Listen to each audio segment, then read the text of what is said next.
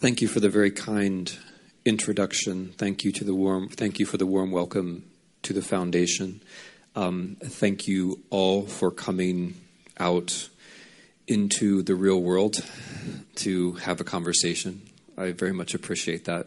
It's always such a great pleasure to see real human beings who are willing to go somewhere to listen, to talk about a book.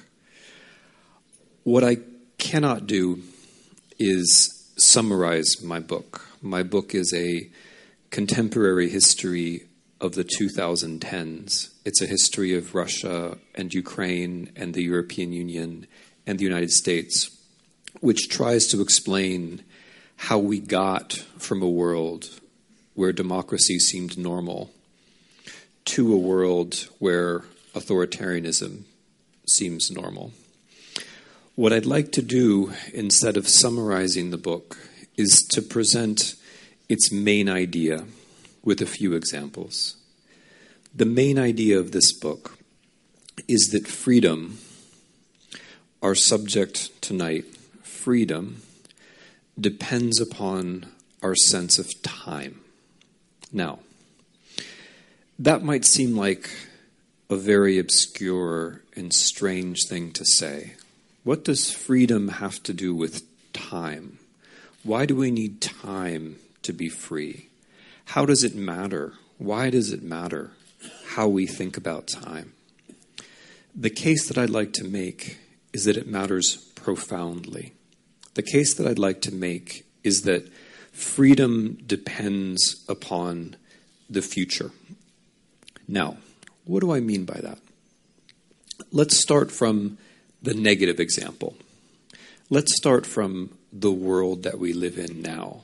Let's start from the world or the Europe, or for that matter, the America that we find ourselves living in. What is the strangest and most notable thing about these new authoritarians? The strangest thing about them and their greatest success is that they've killed the future. Have you noticed that? Have you noticed how hard it's become to talk about the future? Have you noticed how in politics today we have some people who are trying to defend the status quo, and we have other people who are talking about a past that never took place? But we have almost no one who's capable of articulating a vision of the future for Spain, for Europe, for America, for the next five or 10 or 20 years. This is the strangest and I think the most powerful fact about our politics today. And this is, by the way, the thing that unites all of our contemporary authoritarians, whether it's Mr. Trump, whether it's Mr. Putin, whether it's Vox in Spain, whether it's Alternative für Deutschland in Germany, the Front National in, in France. There are many differences. But the one thing that they all have in common is that they have no sense of the future. They have no sense of the future. They're not offering a future. What I'd like to try to explain is how we got here. Or to put it a different way, let's ask what ideas of ours or what incorrect ideas of ours, what ways that we thought about time made this possible. What was it about the period after, let's say, 1989? What was it about the period after the end of communism which made these new forms of authoritarianism possible? So, here's my answer. I think that 1989 was a strange moment of coincidences. Some things came together in 1989 by chance, and, the, and we didn't notice that it was an accident.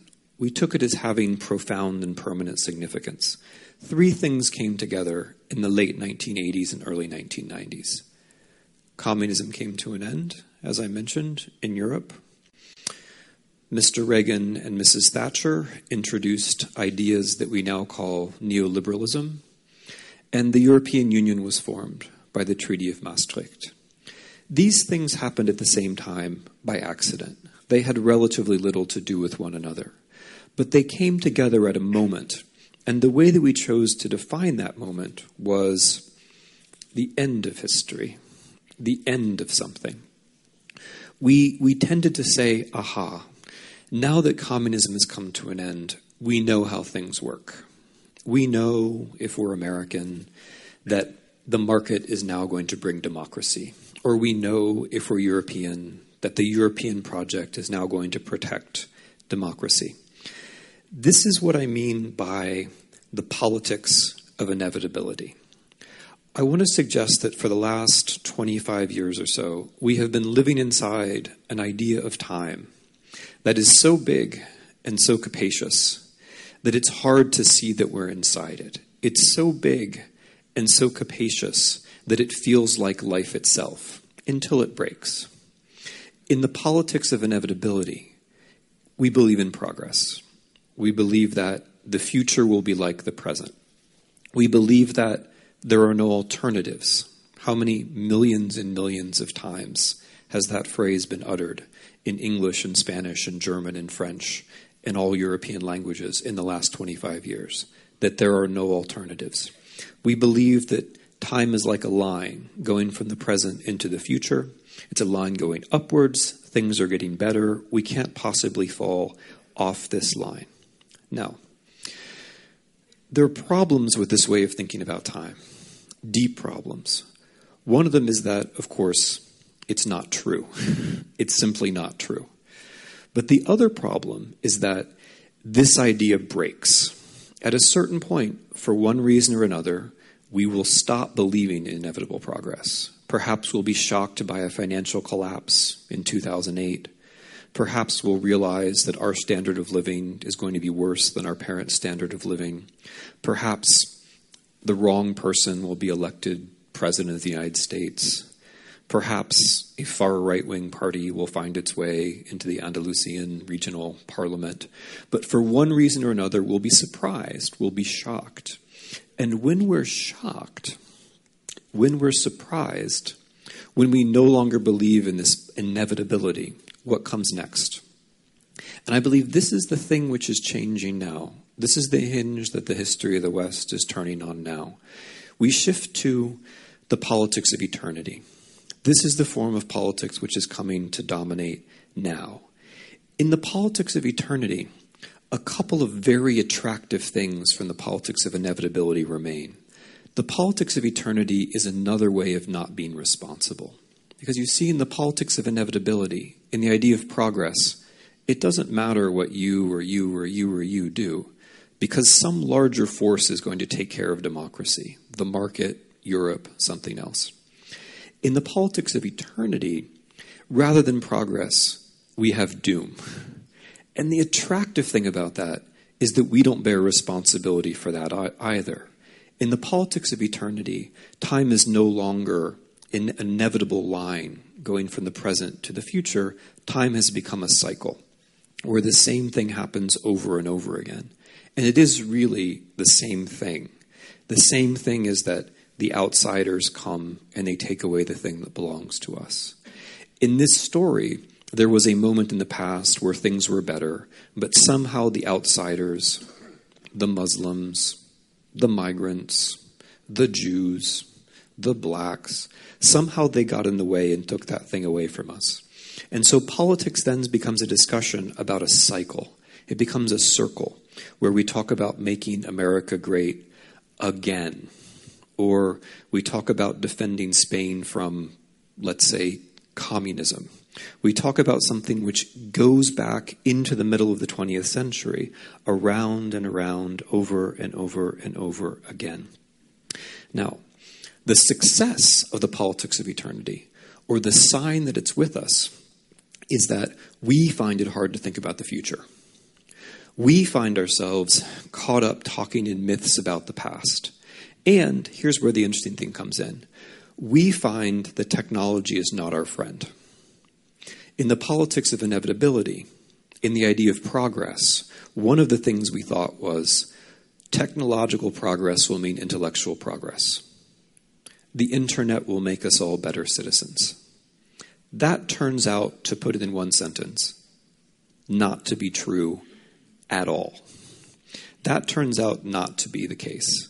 It turns out that technology, or in particular the internet, is best at figuring out what we're afraid of. It's best at, at eliciting from us our anxieties and our fears.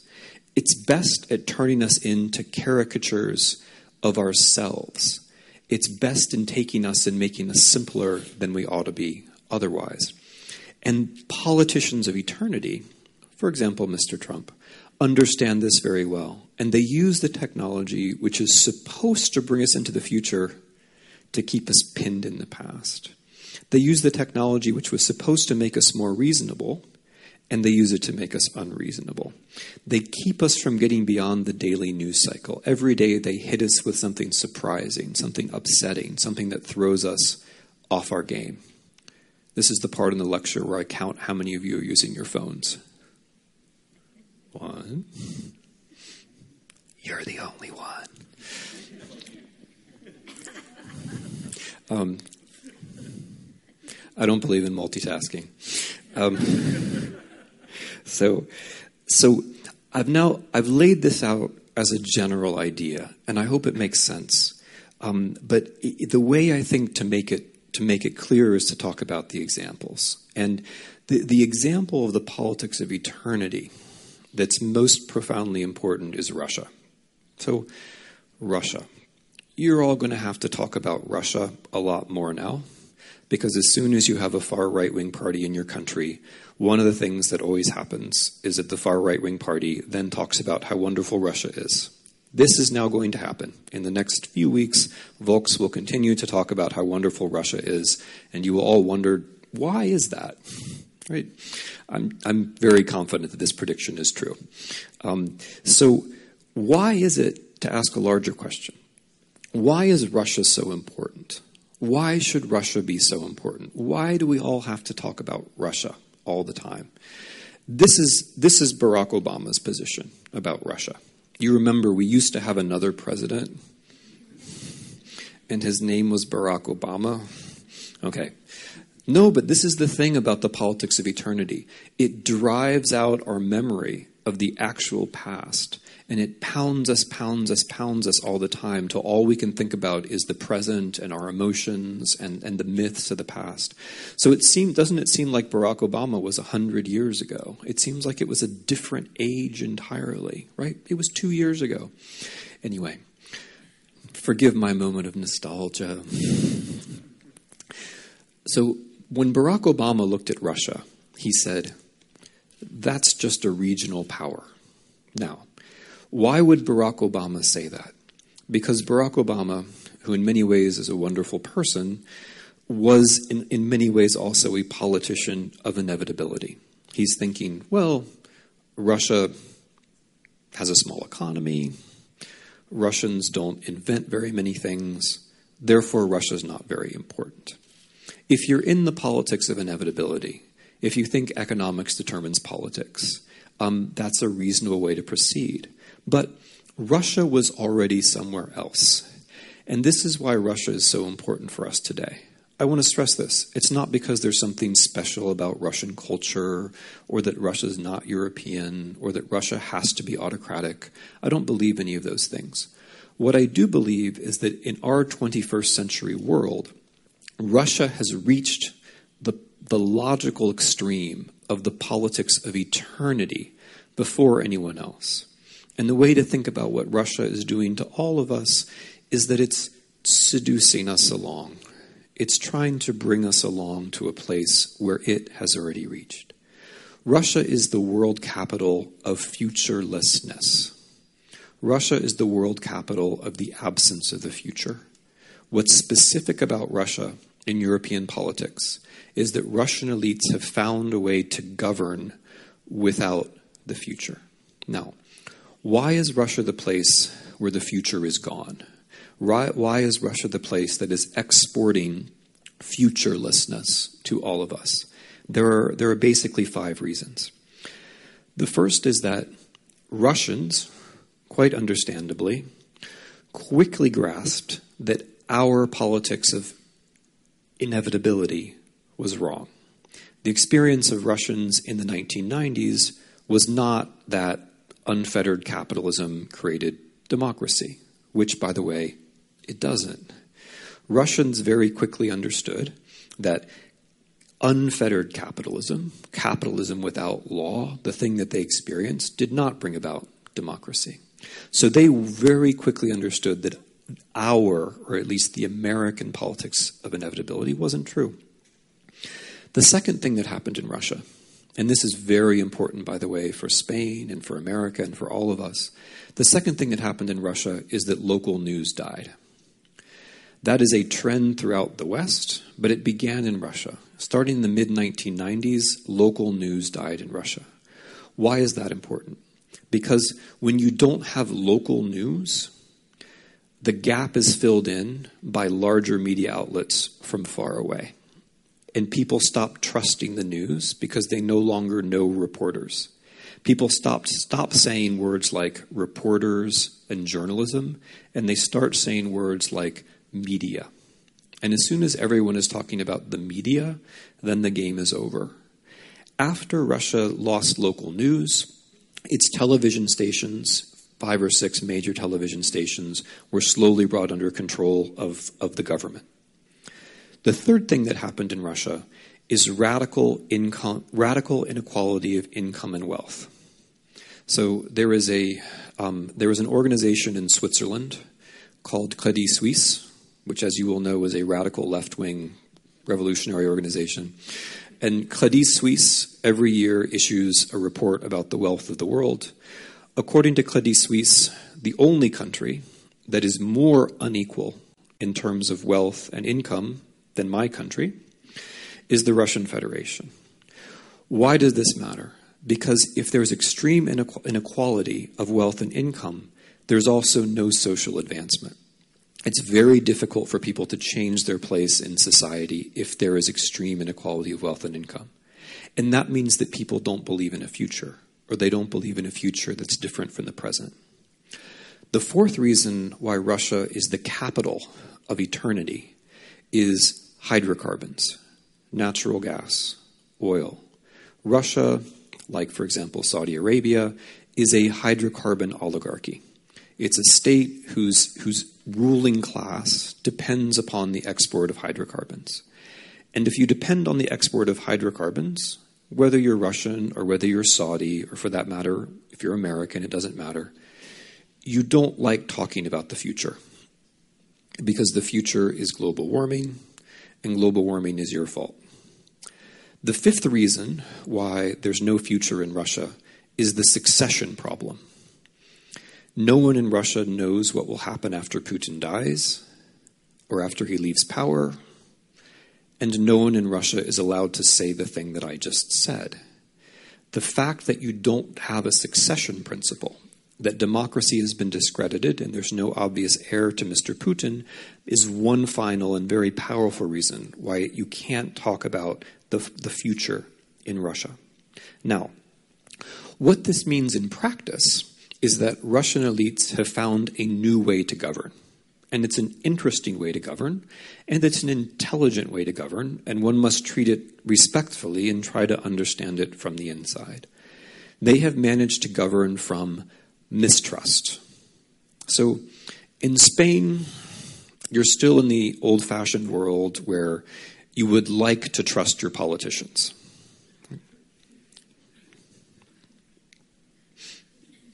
You would like to. Yeah, you would like to. Russia is in a different world. Russian leaders don't ask their people to trust them. They say, yes, we lie. We lie all the time. We lie about everything. And by the way, we're a hydrocarbon oligarchy and we're never going to leave power. Um, and in the meantime, we lie. But here comes the interesting thing everyone else also lies. And by the way, there's no truth anyway. So lying's not so bad. That is an interesting 21st century postmodern way of governing. What it creates inside Russia is a kind of negative nationalism, which I believe is something new in the history of nationalism. The idea is that, yes, we lie, but at least our lies are our lies. They're better than British lies or American lies or European lies or Spanish lies. They're our lies. And we should stay close to them because they are ours. In, in domestic policy, that's the way it works. In foreign policy, things start to get very interesting indeed. Because if you're the Russian elite, if you're Mr. Putin, and you're governing from mistrust, and you say, everyone lies, and by the way, there's no truth, how do you deal with the reality of the European Union? How do you deal with the reality of the United States of America? How do you deal, in other words, with big political units that are based on the rule of law, where there is something like factuality? What you do with them is you try to make them fall apart. You try to make them look ridiculous. You try to turn them into a mockery of themselves. Now, that might seem like a very ambitious goal, but think about Great Britain right now during the debate about Brexit. Doesn't Great Britain look a bit like a mockery of itself? I know you're very polite, so you're not going, and you know they're your neighbors, so you're not going to nod too much. But they do. Doesn't the United States under Mr. Trump look like a mockery of itself? It's okay, you can nod. It's not that easy to hurt my feelings. Um, yes, it does, right? Uh, doesn't isn't the European Union wavering just a little bit in a feeling of uncertainty, right? This is what it's all about. It, it would seem like a very ambitious goal for Russia to try to break up the United States or break up the European Union if we didn't know that Russia chose the American president. If we didn't know that Brexit, among many other things, was Russian foreign policy. If we didn't know that every single major right wing and populist force in Europe that matters owes something to Russia. But we do all know all these things. And so maybe it's not that ambitious. Let me put it a different way. You're familiar with the United States Armed Forces. They've been based here for a very long time. You're familiar with how expensive they are. I pay my taxes. I'm familiar with how expensive they are. One American F 35 fighter plane, right, is a matter of hundreds of millions of dollars. Its tires, its tires, its wheels cost more than the Russian cyber budget the entire Russian budget devoted to misinformation, the entire Russian budget devoted to getting Mr. Trump elected president of the United States is probably on the order of two or three million dollars, right? The people on this side of the room could raise that amount of money in an evening. Yes, I'm looking at you in particular, yes. Um, this is not a serious, I can, I can just tell from the tie. I can just, you know. um, it, but you see my point this kind of disruption is not expensive. And this is where Barack Obama's idea of the world, or all of our idea of the world, that what matters is only money, that what matters are your inventions, that this turns out not to be true. If Russia is only a regional power, why do they get to choose my president? Why does it matter who they, what they think? Well, the answer is that the politics of eternity can work. Okay, this brings me to the part of the lecture which I presume will be most enjoyable for you. This is the part of the lecture where I talk about the United States. So, what is the American politics of inevitability? What is our version of progress that has made us vulnerable? Our version of progress, you'll know it well, is first of all American exceptionalism. We're democratic, democracy is us that's just the way it is. In fact, in the last decade, we have become measurably less democratic, pretty much any way you want to look at it. We have, we have legalized corporate money in politics. We have legalized voter suppression laws. 22 American states have laws that are designed to suppress the vote, especially of African Americans. Um, 22 American states have passed such laws in the last six years. The other part of our of our politics of inevitability is the market, the so-called free market. The market will automatically create democracy. Therefore, if, for example, we invade Iraq and get away get rid of that troublesome government, the market and democracy will automatically spring from the sand, which sounds crazy, but that is what we said in 2003, right? But of course, it's not true. The market requires the rule of law, just like democracy requires the rule of law. One does not automatically create the other. In fact, in the United States, what we have had since 1979 is complete stagnation um, in terms of how the average American is living. In since 1979, basically all of the increase in income and wealth in my country has been captured not by the top 1%, but by the top 0.01%. So we're looking at a country where a person who was born in the 1970s has basically experienced no change. Or to put it a different way, if you were an American born in 1945, your chances of making more money than your parents was greater than 90%. If you're an American born in the mid 1970s, it dips below 50%, and it's still going down. So, in fact, we have inequality, and inequality is a, is a problem for democracy. The third part of our politics of inevitability I've mentioned, and that's tech, technology. The idea that connectivity is a human right, and so on. In fact, the spread of internet penetration around the world has coincided not with the rise, but with the decline of democracy. Gotcha. Um, in, in fact, the internet seems to drive us into a polarizing situation where it's harder and harder for us to work together within a democracy. And these are the weaknesses which explain how we can have a President Trump the way that the politics of inevitability works is that it lulls us into a sense that nothing else is possible, but meanwhile it creates the holes, it creates the weaknesses, it creates the possibilities for a politics or a politician of inevitability. Like, for example, Mr. Trump. Mr. Trump is a very skillful politician of, eter- of eternity. He's a very skillful politician of eternity. And it's important to see him that way. Yes, he looks strange. Yes, he's not very coherent. Yes, he doesn't work very hard. Yes, he's never had any success in politics before he became president of the United States. Yes, he's a failed businessman. You know, there are many things one can say about Mr. Trump, and I, you know, I'm happy to say them all, but I only have 40 minutes. Um, but the interesting thing about Mr. Trump, and the thing which is most important, is that he is a skillful politician of eternity.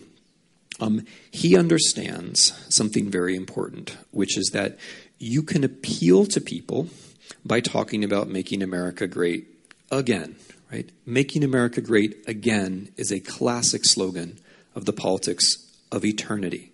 What Mr. Trump provides is nostalgia without policy. He's right that in the 1950s and the 1960s, the 1970s, America was a country where people were generally doing better than they are now. That's true. It was a result of many things, including government intervention, the welfare state, and unions. Mr. Trump is not proposing to restore those things. On the contrary, he's against all of those things. It's nostalgia without policy. It's trying to create a sense that the only thing which has gone wrong is that other people came and took things away from us. The migrants, the Mexicans, the Muslims. Lately, it's also been the Jews. Um, other people came and took things away from us. Consider the idea of building a wall. Build that wall, which is the, the, the slogan most associated with Mr. Trump, is an excellent example of the politics of eternity. Where does the slogan build that wall come from?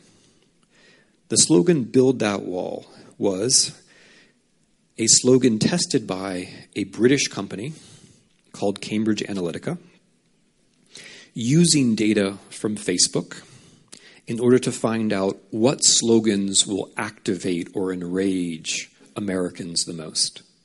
So, a group of foreigners using the internet figured out what slogan would get Americans most excited, and it turned out to be Build That Wall. So then Mr. Trump, and this is the politics of eternity, right? Because build that wall says, what's wrong with America is that the other people are coming. right? And it's also the politics of eternity because it's about using modern technology to keep us in a permanent state of anxious and fearful emotion. Now that Mr. Trump is president, and he had two years of a Republican majority in both houses of Congress, did he build a wall? Of course not. Building a wall would require work. It would require a law, it would require administration, it would require allocating money. Those things are difficult. It's much easier to just say, build that wall, than to actually build a wall. So the wall is an extreme, it's, it's, a, it's a very good example of nostalgia without policy. They're not going to build a wall. They don't have to build a wall. Their electorate thinks that they built it anyway. They don't have to build it. The slogan now is finish that wall. but they haven't started. They haven't started. And they're not going to start. Mr. Trump goes to the Mexican border and he gets out of his car and he looks at the equivalent of giant tile samples. So, I don't know. You guys look like you probably have a nice kitchen. I'm just guessing. But if you have, I mean, do you? Yeah, you're modest about it, but you do. Yeah.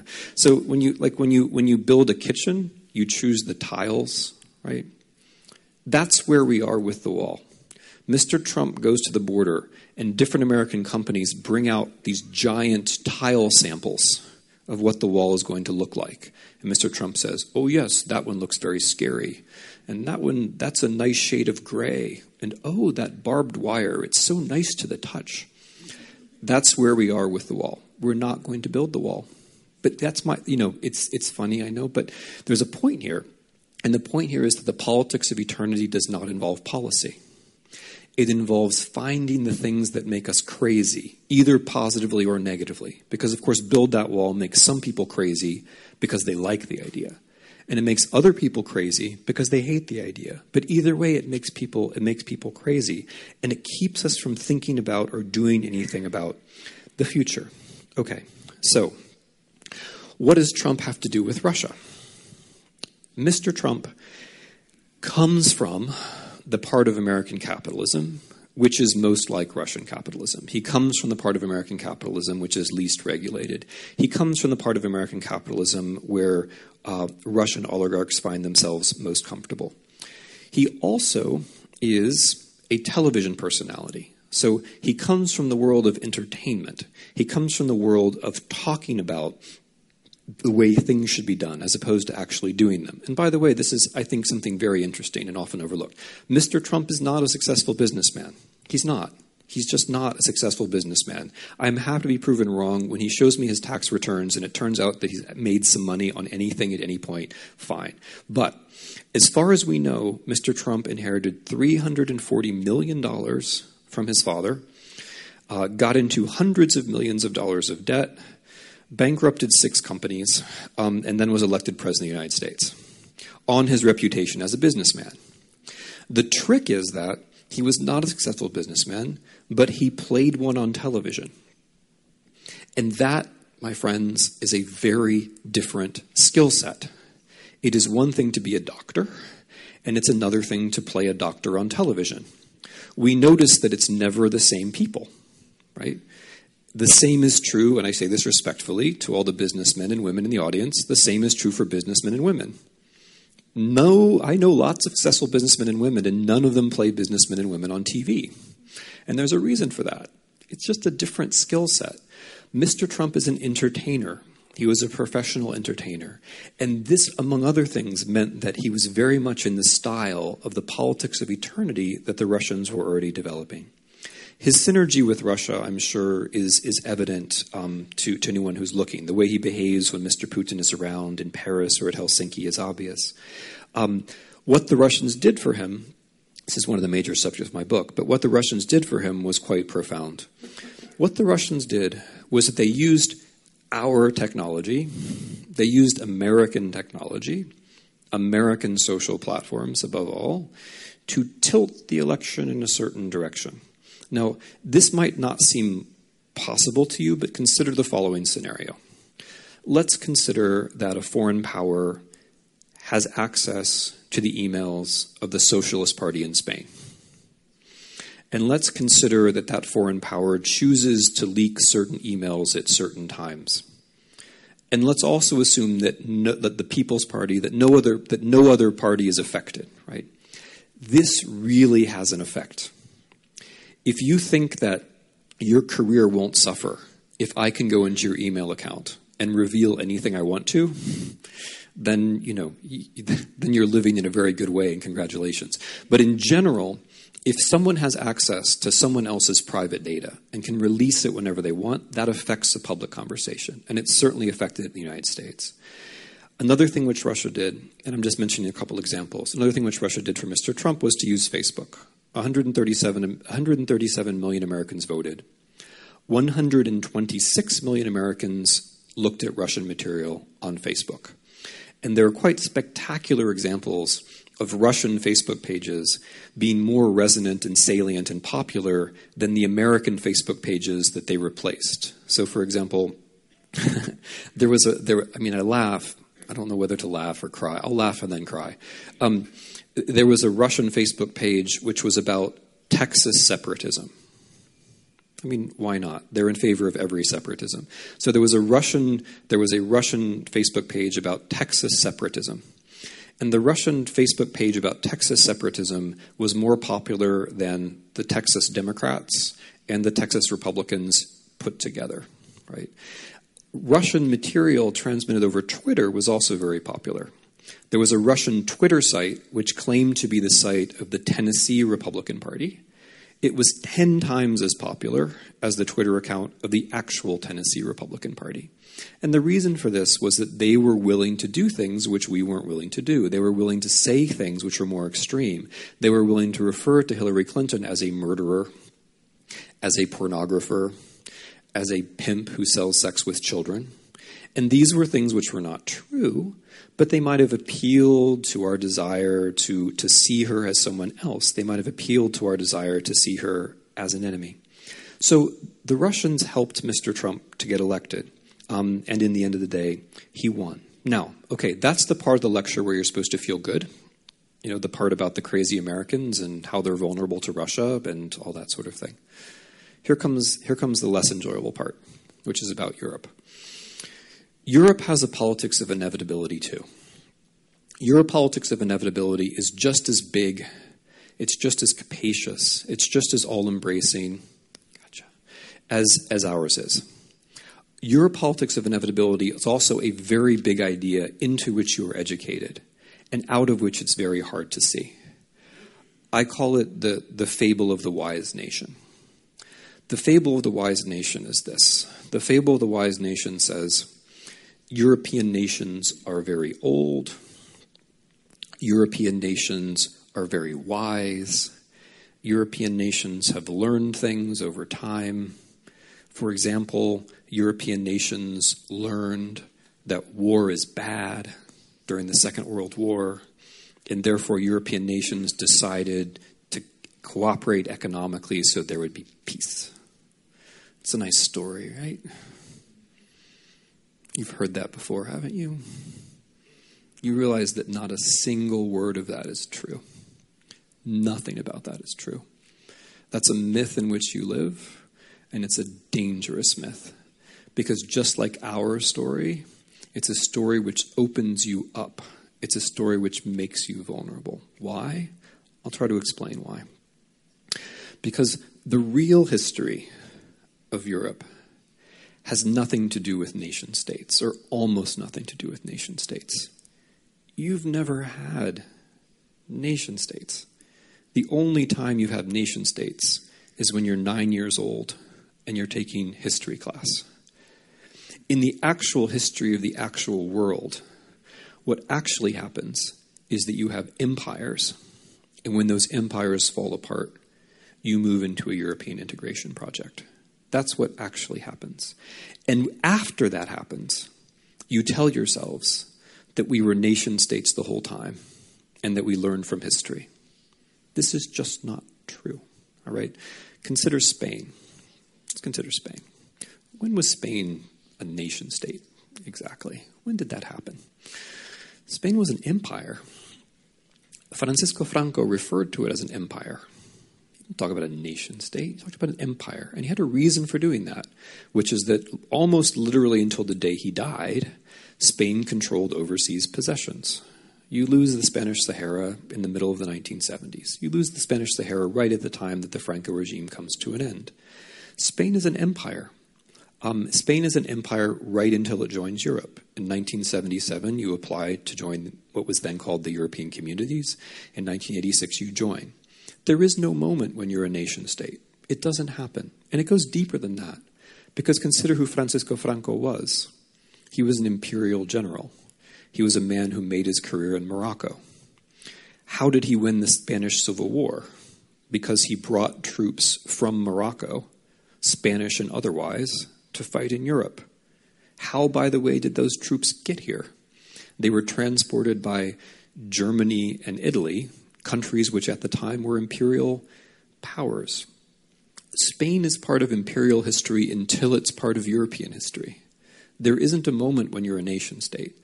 And that is normal. That's normal for everyone. And the reason why this is so important is that it creates a tremendous vulnerability for you, for all of you, for all Europeans. Because the way that you debate the European Union is completely is grounded on things which never happened. Let me give you the example of Brexit. So, the Brexit debate, which is one of the most painful intellectual experiences of my lifetime as some as a historian who cares deeply about the United Kingdom. The Brexit debate is based on the premise that there is a British nation state that that British nation state once joined the European Union and therefore that British nation state can leave the European Union. That never happened. Great Britain was an empire. Great Britain lost a whole series of imperial of, of colonial wars. British trade shifted from the world to Europe. British trade becomes more European than international in the late 1960s. Great Britain, a, an empire that is falling apart, joins the European project. That's what actually happens. There is literally not a second where Britain is a nation state. It's an empire, and then it's part of the European project. So when we debate Brexit, we're debating with phantoms. We're debating things that never existed. The idea that Britain can leave Europe and become a British nation state doesn't really make any sense. At least it doesn't make any sense as nostalgia. Because the people who are in favor of Brexit, they are generally politicians of eternity. They are generally people who are talking about a Britain of the past that should come back. But of course, the empire isn't going to come back, right? The empire is not going to come back, and the nation state never existed. This is why it's so dangerous. In your story about the wise nation that always existed and learned from war, in your story, there's a nation state which made a choice. That never happened. There was never a nation state, and Europe was not a choice it was an existential necessity, at least for democratic rule of law states. It was an existential necessity. Now, what does this have to do with Russia? It has very much to do with Russia. Because the thing that I'm telling you, the fable of the wise nation, everybody who's not in Europe knows it's true. Okay? If you're not inside the European Union, it's pretty obvious what the European Union is for if you're not inside the European Union, you understand the European Union is a project to save fragments of former empires and to turn them into rule of law states. If you're not inside, if you're inside, then you can have the illusion that you have and you can tell yourself the story that you have. But if you're outside, it's pretty obvious that the real stakes are empire and integration, that those are the real historical options. Now, Russia the thing that I'm taking so much time to explain to you, the Russians all know it. They know the choice is integration and empire. The thing which is special about Russia, and which became clear when Russia invaded Ukraine in 2014, is that Russia is the first major European state to stay with the idea of empire. Portugal, Spain, the Netherlands, Britain, France, Germany, all of these former imperial powers chose Europe. Russia is the first major European state to openly reject integration and choose empire. That's what's special about Russia. That's what's special about Russian policy.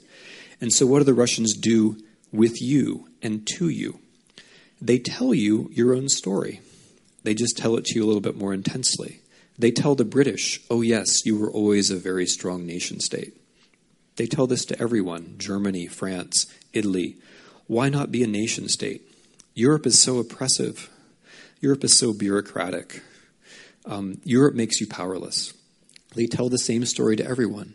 And the reason they tell you that story is because they understand your myth. Their policy is always designed to support the people who are pushing you away from Europe, whether it's Alternative für Deutschland, the Front National, um, whether it's Brexit in the UK. Without exception, the people they support are against the European project. And there's a reason for this. What they're doing is they're pushing your politics of inevitability, your story that, that nations were always there and nations are learning and therefore things will be okay. They take your story and they pull it towards the politics of eternity. They push you back to this nostalgic loop where Hungary was a great country in the 1930s, and Poland was a great country in the 1930s, and Spain was a great country in the 1930s everybody somehow was a great country in the 1930s. Somehow, in the middle of the, tw- the middle of the 20th century, is somehow being rehabilitated as a time of the wonders of the nation state. And the thing is, it sounds ridiculous when I put it that way, but you have all prepared yourself for this with the idea that you have nation states. And all the Russians are doing is taking that just a step further and saying, yes, you have this proud history of being nation states. Of course you do why don't you become nation states again? And the thing that they understand, which very often Europeans don't, is that if you do that, you will, of course, not only be weaker and poorer, but your states will perhaps cease to exist. Because here's the thing about modern European history with a very few exceptions, the nation state has not shown that it can exist. If you want to look at the actual history of the European nation state, you have the Balkans in the 19th century, which began the First World War. You have East Central Europe in the 1920s and 30s, which fell apart at the beginning of the Second World War. And that's pretty much what you've got. There isn't really a history of the nation state. They're trying to push you into a void. And this, of course, is the politics of eternity the nostalgia for the thing which doesn't really exist. Okay. So, I'm focusing on America and Europe, and I'm talking about Russia. But deeply, this isn't really about Russia or Europe or even America. Deeply, I think this is about the future. Um, Russia is further along than the rest of us. Russia is the only country that has a policy to pull us towards it, to pull us towards eternity.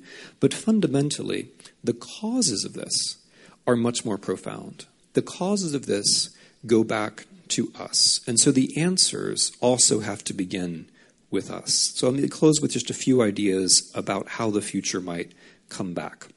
Because if it's right, and I think it is, that defending freedom means creating the future, then we have to ask ourselves how can a future be created? The idea that I give in the book, the way that I try to find between eternity and inevitability, is what I call the politics of responsibility. And by the politics of responsibility, I mean accepting that there is a future and that it's not determined, and that we use history to understand what's possible and what's not, and we make choices. It's a very simple idea. Um, it's an idea that brings history together with democracy. And by the way, I'm convinced, and this is my second point, that history and democracy do have something to do with one another. History is a way of thinking about time where time moves forward, but not everything is determined. History is a way of understanding the past as limitations, but not as determinations. And history is a way of seeing that there are things that not everything is possible in the future, but some things are possible in the in the future. And in that way, history, I think, or that sense of historical time can affirm democracy. If we don't think that the future is going to be different than the present, why vote? And by the way, I think this is a reason why a lot of people in their 20s do not vote, whether it was Andalusia the day before yesterday or whether it was Brexit or Trump in 2016. If people in their 20s voted, probably the outcome would be different, but they don't. And why is that? I mean, you can tell me later. Um, but part of it, I think, is that people don't believe the future can possibly be different. Once you don't believe the future can be different, then it won't be different.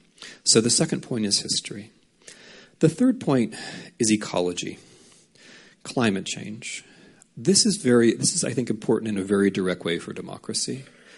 The people that I've been talking about, um, interestingly, Mr. Putin, Mr. Trump, the same people who are sharing the politics of eternity with us, also tend to deny the reality of climate change. In other words, they tend to bring us closer to a world of climate change disaster. In order not to have that feeling of fear and anxiety, we have to have the sense that we're doing something about climate change. Uh, this is a new form of politics. So consider both Mr. Putin and Mr. Trump try to scare everyone with the idea of migrants. Why fundamentally is there mass migration from North Africa to Europe? Why fundamentally is there mass migration from Central and Latin America to the United States? Climate change. Fundamentally, climate change. The war in Syria was largely a result of climate change. The Arab Spring was largely a result of climate change. Mexico City is going to fall into the earth as a result of climate change. And then we'll really have migration. So, if what I find interesting is that the same people who try to get us all scared about migration are the ones who are making migration more or less inevitable. Which means that if we want to have a sense of the future, we have to care about climate change. The fourth thing for me is factuality. So, the politicians of eternity, as you might have noticed, are very play very fast and loose with the facts in the best of cases, and in the worst of cases, again like Mr. Putin and Mr. Trump, they deny that facts are real. They deny that there is such a thing as truth. If we want to move, and, and the thing about the politics of eternity is, it draws you away from believing that there is such a thing as truth. It makes you distrustful of everything. It makes you doubt whether your newspapers are any good. It makes you doubt whether anyone ever tells the truth. And as soon as you move into that state of total doubt about facts, what's left? Your feelings that's the thing you can be sure about. You can be sure about what you're afraid of. So, the only way to get back to a world where democracy can work, I think, is to produce factuality. We have this problem in the West that we think that the facts just are out there and they defend themselves. They're not out there. Getting facts is a lot of work. And, with the, and currently in Western civilization, we're asking a few thousand people. We have a few thousand investigative reporters in our entire civilization a few thousand. And we're asking them to produce all the facts, which we will then copy on the internet, right? Most of the, the so called reporting on the internet is just people copying what other people are investigating. But if you get right down to it, there are only a few thousand people doing the investigation for our entire civilization. We can do better than that. And, and 10 of them are in this room, you know, so um, we can do better than that, and we probably have to. The next thing is equality. I think it's no accident that the countries where the most surprising things have happened are the places with the most drastic inequality of wealth Russia, the United States, the United Kingdom. Inequality makes it very hard for people to believe in the future. It makes it very hard for people to believe that they will do better, and therefore it makes it very hard for them to believe in anything like historical time.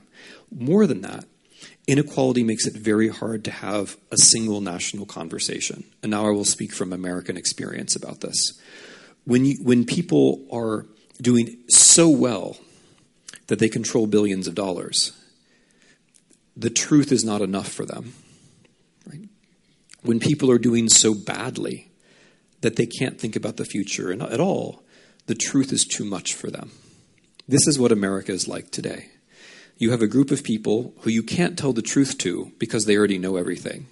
I mean, the things they know are like, we're going to go to Mars and live forever. That's what they know, right? That's what our, our oligarchy is going to go to Mars and live forever. I'm simplifying somewhat, but like this is their idea.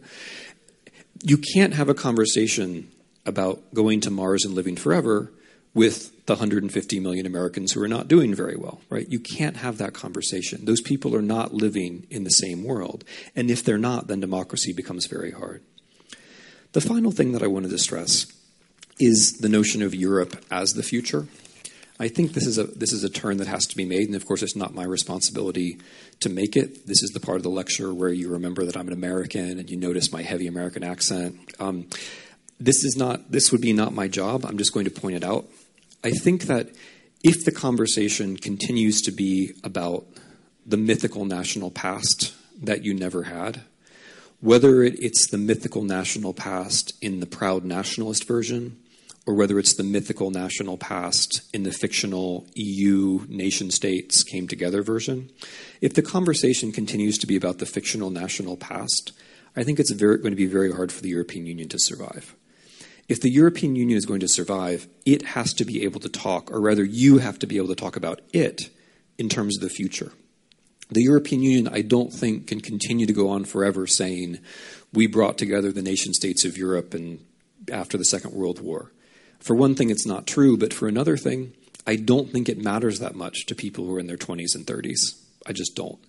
I think people in their 20s and 30s probably do care about things like human rights in the age of cyber or uh, climate change or other things which Europe can actually do something about, and which, by the way, Europe is doing something about. If Britain or Spain leaves the European Union, Will you seriously be able to deal with Google? No, you will not. Will you seriously be able to deal with climate change? No, you will not. Will you be able to deal with China or with us? Of course not. But as the European Union, you can. There is a story about Europe that could be a story of the future. And I think that story is the one that has to be told. Thank you very much.